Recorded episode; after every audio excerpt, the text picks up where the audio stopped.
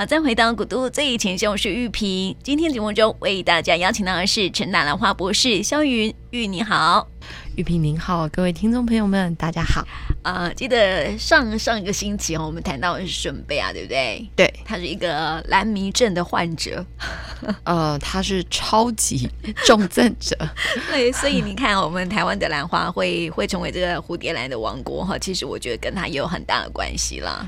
呃，对啊，因为基本上，呃，孙贝啊，他应该是呃台湾第一个，呃，因为他在那个年代啦，就是民国三四十年的那个年代，基本上你要那个就是外语通，然后又有金融的背景，因为他本来是一个公务人员哦，他是放弃公务人员的身份，然后转做这个专职的这个兰花的一个。怎讲？就是把兰花给推广出去，然后当一个兰花的产业，就是业界的重要的推手。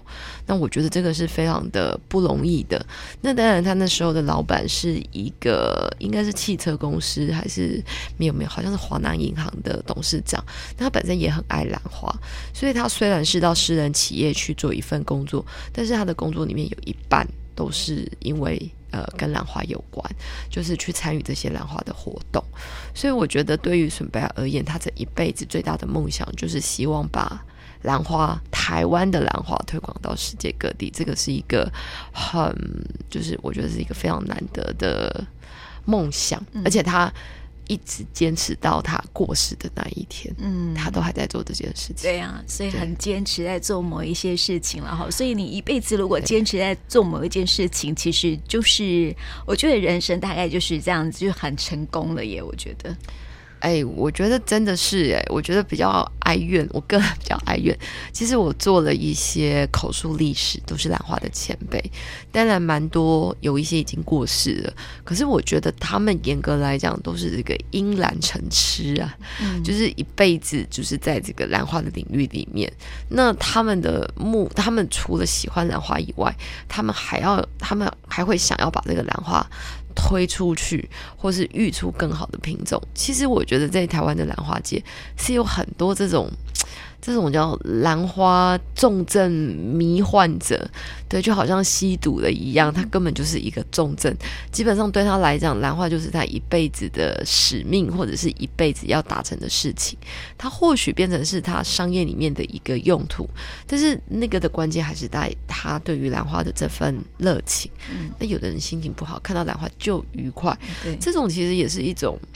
轻微的感冒症状，嗯，对，像我吗？呃，玉萍这种已经是，如果以前的这种我们所谓的兰花迷幻症，或者是糜烂的糜蓝米症这种东西的话，我们会说它像一个滤过性病毒，你感染了。那以前会说它有三个等级，可是我个人觉得，我觉得这几年下来，我真的觉得其实要分五个等级。哦，怎么说？为什么？因为你分三个等级，它就只有轻、中、重。你其实很难去区分他到底在哪一个阶段。那刚刚玉萍说，哎，玉您是属于中症患者，其实也还没有，也还没有啦。所以我觉得分成五个等级，一二三四五的话，玉萍大概在三，嗯，三到四左右。先来解释一下拿五等好了。呃，比如说我们其实，在古都电台很久了，我们讲了非常久的兰花与生活，所以其实有很多听众朋友们，诶，听到兰花，诶，就会停下来听一下。那我觉得应该就已经是一级左右了。那如果我们有推出一些活动呢，然后有送兰花，就会哎，赶快扣印一下玉萍，我一定要拿到那个兰花，然后回去的时候会想办法把它种到树上。这个其实已经借贷二跟三了。那如果说，哎，你今天觉得，哎，这个花真的好美哟，我都要去哪里买啊？我想办法得到它，我希望可以养得活啊。甚至你会介绍给你的朋友，这时候其实已经到了三到四，就是这个阶段。所以玉屏是三到四的这个阶段，或者是迈入四。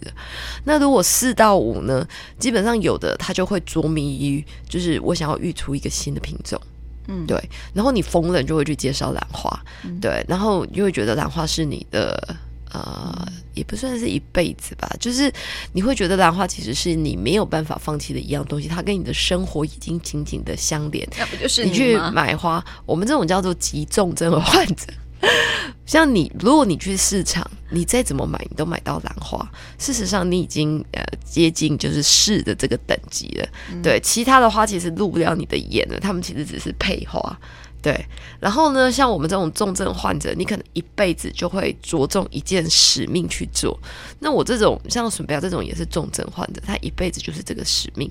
那有的人一辈子就是希望可以把这个拖鞋兰育种育得很好。我周围其实很多这种人。哎，我我有看过这种人呢。我不是加入一个那个兰花生计联盟嘛？对对对，对，对。然后我发现里面的人都好疯狂哦。对，那些人都是重症患者，我不骗你。对，他们就是讲的，就是百分之八十都是兰花。然后像我，我也是重症患者，因为无论我再怎么做，我的学术怎么跑，我的产业怎么跑，它跟兰花都会是息息相关。无论我今天讲森林，也有兰花；我今天无论讲土壤，也有兰花；我今天无论讲做人，也有兰花。所以其实，在我的生活里面，兰花就已经是，呃，食衣住行娱乐嘛。对，讲到喝茶，其实也有兰花啊，对，也有兰花。对，画画呢，我有去管那个画家来画兰花。然后呢，你说那个什么东西没有兰花？好像没有哎、欸。反正我的擅长就是兰花。那我就会觉得，哎呦，那我就跟大家分享兰花。那我们总是会接触不同的生活圈嘛。那我觉得兰花也很妙啊，它刚好跟不同的生活圈都可以嗯结合在一起。嗯，对，我就觉得它是一个非常妙的植物，你知道吗？对嗯，对啊，嗯嗯，我们发现说，因为之前没有谈兰花的时候，不认识兰花的时候啊，没有发现说生活周遭那么多的兰花，然后后来现在开始慢慢的就是越来越了解兰花之后，发现哎。诶啊，怎么我们生活周围啊，四处都是兰花这样？是。然后你的眼睛啊，就会放在兰花上面哦，是你看不到其他的花，为什么会这样？呃、我我们也有努力让大家看到其他的花，然后再把视线着重在兰花。但但是呃，我我觉得那其对啊，那个其实就是感染的膜这种滤过性病毒，但是。请大家放心，它跟那个 COVID-19 完全是不一样的。它不会让你，诶，它会让你昏头，不小心然后就越种越多，越买越多。但是它绝对。嗯，不会让你发烧，嗯，它不会让你失去味觉、嗅觉，然后呢，它也不会让你觉得不舒服。会会会，你还是会不舒服。当它快死了，或者是种的不好，你会觉得不舒服。嗯，但是呢，那种热情不会因为这棵死了你就结束了。如果你会因为那棵死了你就结束了，其实你还没有进入那种真正的感染期。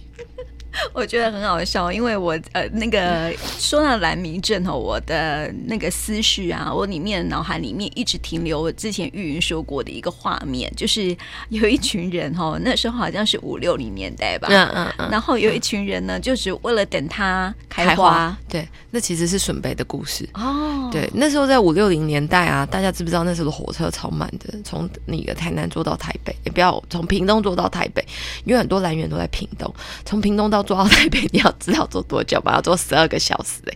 哦，那个花要开了，吼，大家赶快打电话。打了电话以后，准备就在家里面准备好。准备好之后呢，大家就口口口口口口口口口口到台北，就口了十二个小时。十二个小时之后就到准备家，那到准备家已经到了下午。那那个花大概隔天早上会开花，大家整个晚上就不睡觉了，就在那里泡茶聊天，等花开。嗯，对啊，好疯狂哦！那就是来迷阵啊。哎，对啊，可是你知道吗？其实我们有时候也会做这种事情啊，比如我们只是没有特别去去宣扬这件事情。比如说，有的人追星，追这个星星，嗯、他也会说今天有什么流星雨，那大早就拿着那个那个大炮大炮去架，对不对？有人追鸟啊，前一天晚上就去那里等等它出来的样子。我在日本也常遇过啊，然后哪里就追，这其实也都是不同的。迷迷呀、啊，那就像我周围也有那种对那个蝌蚪科，就是那个《冰原历险记》的例子很迷，每年一定要去捡一下。但是问题是你捡那么多，就像我捡了一大堆，我也消耗不完。但是看到的就想捡，知道吗？就像那个松鼠一样，然后就会拿起来，哦，这个好光滑，然后就放回去。哎，我们应该让它留在这里这样，可是又好想捡起来。你知道那个完全呢、啊？当你对某个东西喜欢上或是爱。就是爱上了，你就会想象到那《冰原历险记》那一只老鼠的感觉。我到底要吃好呢，还是要放好呢？要吃不吃？要放不放？哦，对，嗯，就是这种心态。所以这其实都是一种 人人迷恋，迷恋。也有人去买衣服，对，这件衣服就是不适合你啊，可是我就是很想啊，然后就会买，然后还是买了，买了以后挂在他们家的橱窗里面，然后或者是他们家的衣柜里面，我、哦、好想穿，拿起来，我穿起来不好看，我再放着，就这样一放放了二十年，有哦，嗯、有有，有，真的有这种哦，然后后来就很哀怨的，哦，这质料真的很好，哦，我送给谁好了，嗯，对。有的还自己留下来讲，说我变瘦的时候再就可以穿，对不对？哎，这个我也有，这样我现在也很后悔，就是我变胖的时候，曾经把一堆我觉得很棒的衣服都送走了。嗯，那我后来我也买不到了嘛。那那个就是对我送给他的那个人，后来变胖之后他又送走了。所以基本上呢，我我当我现在比较瘦，我就觉得哦，我好想买回那一件哦。那这是不是就一种？呃，迷恋的心态，其实还有另外一种啊。其实还有另外一种，就是蜈蚣，有没有？嗯、人就像蜈蚣一样，买了好多双鞋，然后都是你这样丢也不丢哦。然后就放在那里，然后也很久没有穿。可是现在鞋子不都是做那个环保鞋垫吗？很快就呼呼起啊！哈，不会呢。我现在对于鞋子呢，完全就是穿到坏了就丢了。因为你不是那个迷啊。对，我不是那个迷，而且那个真的就是太忙了，你没有空去买新的，就是要把旧的先消耗掉。对，所以我觉得对啊。不过兰花我就会哎，这个也摆，那个也摆，然后那个蝌蚪壳我就会觉得这个也种，那个也种。我已经从收集种子到种，所以就是每个人的迷法。不一样，嗯，现在有人吃甜点会吃到自己煮，对，对不对？对对，那那一样啊，兰花你会从买到自己种自己育，对不对？你会享受那一份感觉。然后像有的人本来不喜欢兰花，然后得到了一颗茴香的兰花之后，当你把它种活了，你每年就是期待它开花。嗯，对。就像那个维纳斯，最近玉云在脸书上面就分享了维纳斯哦。那个其实维纳斯玉云就说过，它不是一个最漂亮的兰花，但是对我来说，生命力之坚强，我觉得它真的，哦、因为很多人去年一整年是没有断的，嗯，它就是种在那个普里，普里的天气不是比较冷凉嘛，它几乎没有断过，真假？真的啊，对啊，然后那个他们家的那个窗台就变成那个那一个邻里的朝圣地点，你看啦，你看，那灰都没下过呢，还不在。生命拼尽了，然后我那个朋友就一直跟我说：“哎、你这花真是太特别了，我这边都快变成观光景点。”我说：“那你要不要那个要围红龙，还是要清保全？会不会被偷？不会，不会，不会，他们都知道是我的。对，只是一天到晚要跟我要，不行，不行，不行。对，我就说那你收门票好了。然后最近又为什么会这么这么这么长啊？因为那个维纳斯它本身就是就是它是那个贝丽娜跟那个小蓝与蝴蝶兰的一个后代。那维纳斯呃，贝丽娜本身就是夏天开花的品种。那 Equitris 还有两种呃可能开花的时期，它有两个血统，一个是在冬天开花，一个在夏天开花。所以理论上维纳斯的正常花期是这个时候。就是四月、三四月百花盛开的时候，那接下来呢？如果你在七八月，尤其是八九月的时候遇到了一点点寒流，遇到一点点寒流呢，动了一下，它的花就又出来了。所以你如果说，哎，不要。冻到它也还蛮耐的，是稍微有点不要太冷，冷到十五度以下，它就一直持续。那你看啊，八九十、十一、十二，然后就到了一，然后一就进入了它正常的开花期。它只要一点点温度变化，它就会抽花梗。那你现在的天气，只要不要让它热伤了，普里不是很冷凉吗？嗯，对。所以它就几乎一年四季都开在那里，然后我就一直被问，这是什么品种啊？怎么这么的特别啊？哦，除了会香以外，哦，太阳越大越香，开的越好，哦，都不会谢。嗯，而且我觉得它黄哈，黄的很有气质呢。对对，就是本来变，就是即使是超花会越看呢，自己的女儿越看就觉得越美。真的，她真的很漂亮，我觉得它真的有漂亮。对，不过我最近有点移情别恋。嗯，对，因为我们最近育出了另外一种紫红色的。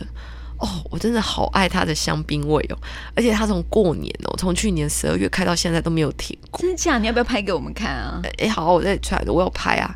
然后种在我家，我就会每天欣赏一下这个香槟味的特性，因为我们育种出来的有冬天开花的跟夏天开花的，那大部分都是属于夏天开花。那我们育出冬天开花就会非常好，为什么？它就一直延续。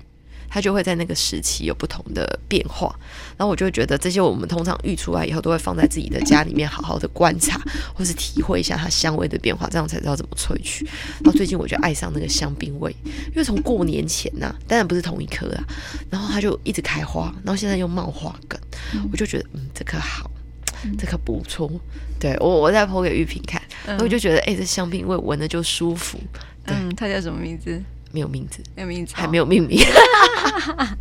我不能怪，不能怪我们说都是给编号，还没有想到怎么命名。对，因为现在手上好几个香味这样子。呃，维纳斯完全就是以阿公当时候对阿嬷的这个就是情谊来命名的。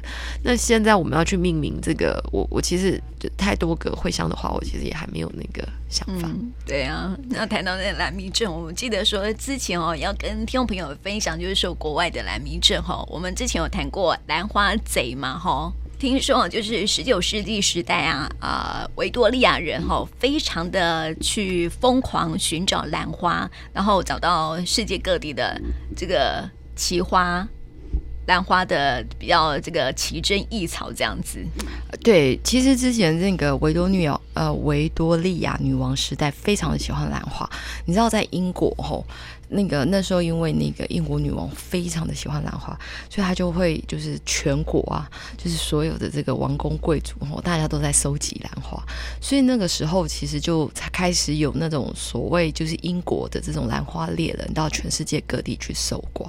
那时候在欧洲哦，因为这个风气，他们还在英国设计了一个温室，专门去收集兰花。它其实就是我们现在的 Kew Garden，它是塑造了整个兰花界的一个龙头的角色。那有。很多的这个登录系统什么什么什么都是从他们那里出来，他们收集非常多全世界的品种，包括咱们亚洲热带或是亚热带，所以它就是一个温室嘛。那那时候还曾经有一颗兰花，我忘了它是来自于哪里，还曾经拍价拍到哇几万英镑的那个价格，就是真的是天价。嗯。所以那时候整个欧洲就是在一个非常十九世纪嘛，就是在一个那个。民办那个兰花乐的那种情况底下，嗯、那这种英国乐吼，因为英国或者是荷兰这种国家本来就是有那种郁金香对花卉就有莫名的崇拜，嗯、那在郁金香之后就真的是兰花。那郁金香乐其实没有持续那么久，反正兰花乐是一直在延续。嗯、那十九世纪末到二十世纪不是进入的二次世界大战吗？那时候那个美洲呢，美国就开始崛起，嗯、然后那时候英国就把一些花，那个时候就是为了避险嘛，对就先送到美。美国，然后送到美国呢，就变成了那个美国兰花界开始风靡。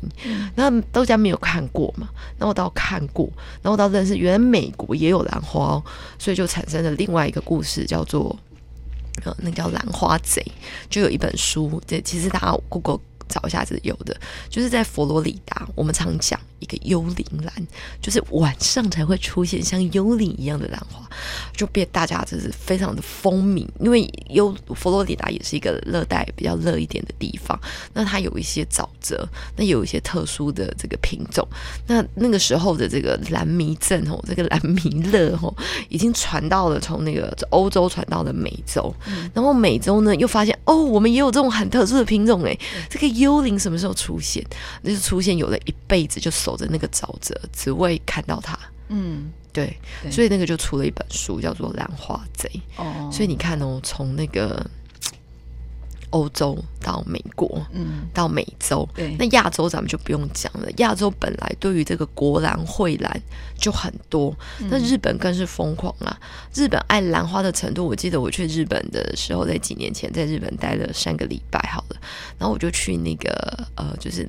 他们专门在卖茶或是茶道具的的那个一个商店，嗯，那他们叫商店还是叫什么什么店？我有点忘记了。嗯、然后呢，他我就会跟他说，哎、欸，他们就会说你是做什么的？我是说蝴蝶兰，然后他们就说，哦，好臭兰，嗯，蝴蝶兰在日本就叫侯秋兰。嗯，好久了，一直啊，然后他就用那个日文讲，哦，这个非常好啊，怎样怎样怎样怎样怎样怎样。怎样，然后我买的什么东西都打折，然后我一定要会学会绑带才可以离开那家店，而且是五个哦，不是五个欧巴桑，五个年纪比较大的这种茶艺老师呢，盯着我一定要会绑那个什么带子啊什么结，其实我后来已经有一点忘记了，但是我想到我那一个小时就在他们盯着的。状况之下，对，然后怎么绑那个那个那个袋子，然后呢，就是怎么吃那个茶点这样子，哎，都都是有讲究的这样子、嗯、啊，怎么去折那个纸，嗯嗯，也还蛮有文化的、啊对。对，然后那时候我身身上刚好有带着那个我自己做的兰花精油，我就送给他，他们就非常的高兴，就一直说哦哦，好出来，好出来。太可爱了吧！真的很可爱，我骗你。然后我就觉得哇，原来这个兰花的魅力远赴国界。对呀、啊，对。然后说那个微笑是世界的语言吗？现在突然兰花变成也是世界的语言。真的哦，现在那个世界各大品牌啊，每个人都在出兰花系列，我都不知道发生了什么事情。我就觉得兰花什么时候变得这么的红啊？嗯，对。那当然就是因为兰花整个产业的普及化，它已经不是买不就是没有办法买，因为像美国的 Costco 到英国到荷兰，荷兰在欧洲也是推的非常好，它不再是你买不起的那个珍品，所以就开始就是哎，越来越多人知道。但是我发现其实很多人不知道，其实香草是兰花。嗯。我到现在有有一些课堂，还是很多人，还是会很疑惑的问我说：“哈，香草是兰花？对啊，金线莲也是啊，哈，石斛是兰花哦。兰花里面有药材吗？有啊，天麻啊，天麻是哦。对，嗯、我就觉得我好像在这十年来不断在重复相同的对话。可是你知道吗？我们的听众朋友都知道。对啊，我就觉得好开心哦。嗯，对，而且听众朋友们，你还可以告诉你的周围的朋友说：“哎，这些都是兰花，原来你们都不懂。”嗯，对，感觉很骄傲。这是不是也是一种难迷症的症状呢？对，所以有人觉得说，呃，你就是越内楼的，比如说，那你就没有办法怪那种一群兰花叶子啊坐在一起，然后你问他什么时候，然后他们就以一个眼神看着你，这你也不懂哦，你不是博士吗？对，那你只好跟他们说哦，没有啦，博士反过来就叫博土，我们只会我们的那一块而已，就只好坐下来开始听人家念。对，因为人家术业有专攻啊。对，术业有专攻。对呀、啊，说到这个兰花兰迷症哈，那个那个兰迷症就是从那个啊十九世纪开始的嘛，哈，有这个名词来出现。你知道那个它好像被翻译成是狂兰症。有啊，或者是糜烂的米也有，对，或者是也有人说他叫兰花精神病，对，他说是这是一种生理的病症哦，而且得病的人哦会为这个兰花朝思暮想，然后会耗费所有精力去收集兰花，然后开辟新的温室，甚至是为此倾家荡产。我们之前好像也说过那个倾家荡产的故事，这样。你看，你你让他为他倾家荡产，我觉得我们有为他。倾家荡产，我们还强迫那个小朋友一生出来，第一个要会写的英文字就是呃 orchid，一个会要讲的英文字也是 orchid。然后因为兰花的兰实在是太难写，不可以写简写哦。第一个会写的字不是他的姓。是他的名，就叫兰字。你这是重症患者这样子。对，那那个无形之中就把那个病毒呢也传播给那个小朋友，你知道吗？那、嗯、是垂直感染吗？哦，这是垂直感染，哎，这还不是垂直感染，这叫强迫感染。太好笑了。然后你知道我我现在走出去啊，有的时候就是明明那就不是我的花。比如说，玉萍在这里摆了一颗花。如果那个就是最近才刚认识我的，他就会觉得天哪，头好痛！为什么走到哪里都是肖玉云 style？这就叫生活品味啊，你懂不懂啊？太好笑！你不知道现在的品味都是以兰花为主题嘛？那他就无论走到哪里，他就会联想，就是因为我现在的那个形象就是跟兰花有非常大的连接，他就觉得天哪，好多花，萧玉云。啊，好可怕哦！怎么又是呢？奇怪，这跟我没有关系，真的没有关系。但是你知道，就是因为你太会传播了，这样子。没有，我觉得太会传播。没有，我觉得基本上呢，这个其实已经开始感受到轻微的病毒了。其实他不要反抗，他应该就是接受。接受之后，他就可以体会这个兰花之美。这样子，对呀、啊。他在他正在挣扎，要不要变成这个二三级之间，甚至已经即将迈入四级。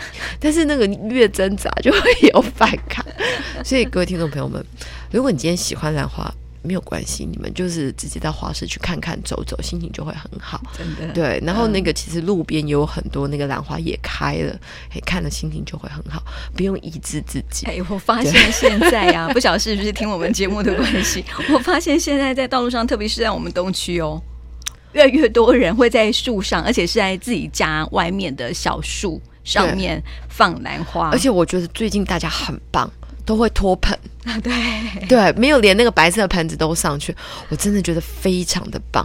那当然，我要告诉大家说，其实兰花也是有生命的，它不一定适合那个环境，死了没关系，你再别别上去就好了。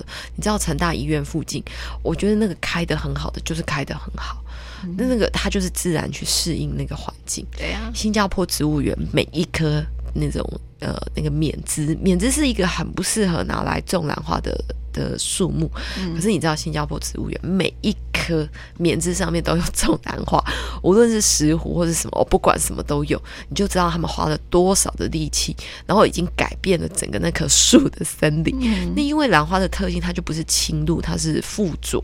那比如说这棵树，它本来是非常不适合兰花的，就会久而久之呢，它就会跟如果兰花活下来了，这棵树就会慢慢的跟它产生一些共生共生的关系。所以，其实我最近，我刚刚就跟玉萍分享，就是在我最近的很多演讲里面，我其实很喜欢就是兰花的一个形象，它其实跟自然界就是共生、共享跟共好。嗯，对。那其实这就是我们呃，就是目前在讲的循环的一个概念：生产、生态跟生活。嗯，对。所以我觉得，其实每个人都有自己狂热的事情，只要不影响到别人，我觉得都无妨。嗯、对，那上次玉云分享的课程哈，这些小朋友陆陆续续哈，把他们的作品都分享上。兰盟，大家都可以去看一下，哦。我觉得大家可以，我请玉萍把那个蓝盟的链接贴给大家，然后下一次我们再把那个香槟味的兰花呃分享给大家。因为那个蓝盟哦，我觉得这这要特别介绍一下，真的非常有趣。就是这我这是我带过最大一班的这个通识课程，能够两个小时内要让他们感觉到兰花，然后可以把这个兰花的意象用他们自己的感觉。写下来，那很多人其实都没有操作过什么叫做插花，所以我一直跟听众朋友们说，不要觉得自己不会，其实信手拈来，随便一枝花，一个你喝完的饮料罐，我叫他们每个人都拿养乐多瓶，对，嗯、每个人都可以创造出不同的火花。有看到一张很特别的照片，跟大家分享一下，然后这个很有趣哦，他就跟把它生跟生活结合在一起，然后我忘记取名叫什么了，然后他就是把他插的花啊，就是他同学在睡觉。在课堂上面，好像是睡觉之类的，趴在桌子上，还是还是要听课，他就放在背影，有没有？嗯、他的那个插画又又小小的一个，嗯、用养乐多瓶嘛，就刚好放在他的背上面，然后拍照下来，这样。嗯、我觉得这是一张很有趣的一个画面，哈。嗯，嗯，听众朋友，如果想要更多的去了解孩子们就是怎么样去发挥他们的创意，可以到蓝盟去看一看。而且我觉得他们其实每个人都很酷，因为我要求就是他们虽然分成二十二组，每一组有一个共同的主题，但是我强迫每一个同学都要把他们的作品拍上来，然后需要描述一下，所以你就可以想象他有一百九十张很不一样的照片。那我觉得这些学生，你其实没有给他们发挥的机会，甚至我还看到有几个呃，就是 banner，就是他们的那个感想，我觉得还蛮感动的。他们说，小小的一堂课。简单的插画，哎，也有很多人生哲理。我突然觉得，哎，还不错。他们可以从这里面去体会一些事情。那我觉得他们这堂两个小时这么精实的课程，他们就没有白上了。嗯，你有影响一些人，可能会成为蓝迷症患者。对，我觉得我好像又传成功的传播了病毒。好啦，今天就谢谢玉云的分享了。我希望我们听众朋友，我相信我们听众朋友很多也是蓝迷症患者啦。对对对对对，那我们大家一起享受。嗯，对，好，谢谢玉云，谢谢。谢谢。